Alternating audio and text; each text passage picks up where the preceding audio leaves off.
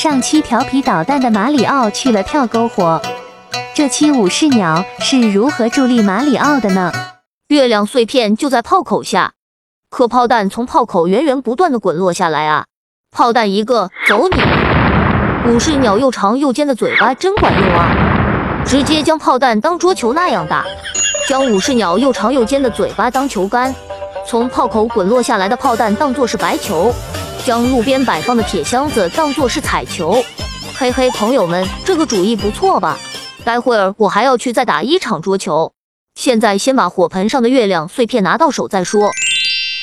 火盆上的火用武士鸟的嘴巴一搓就灭，灭了火再去跳取月亮碎片就稳当了。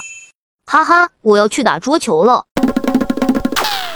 马里奥就是贪玩，不过正是马里奥强烈的好奇心。驱使着他不断的去探索更多更精彩的未来。马里奥加油！我帽子凯皮始终是你最忠诚的伙伴。趁着炮弹滚落的间隙夺取月亮碎片。好嘞，娱乐时间到了，桌球赛正式开始。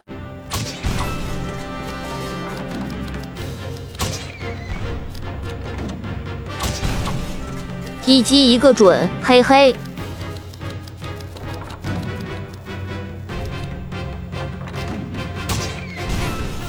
太好玩了，居然还能体验不同的游戏乐趣。马里奥收集到了两片月亮碎片，接下来还要寻找剩余的三片，会藏在什么地方呢？喜欢和我们一起玩游戏的朋友，敬请关注，我们下期不见不散。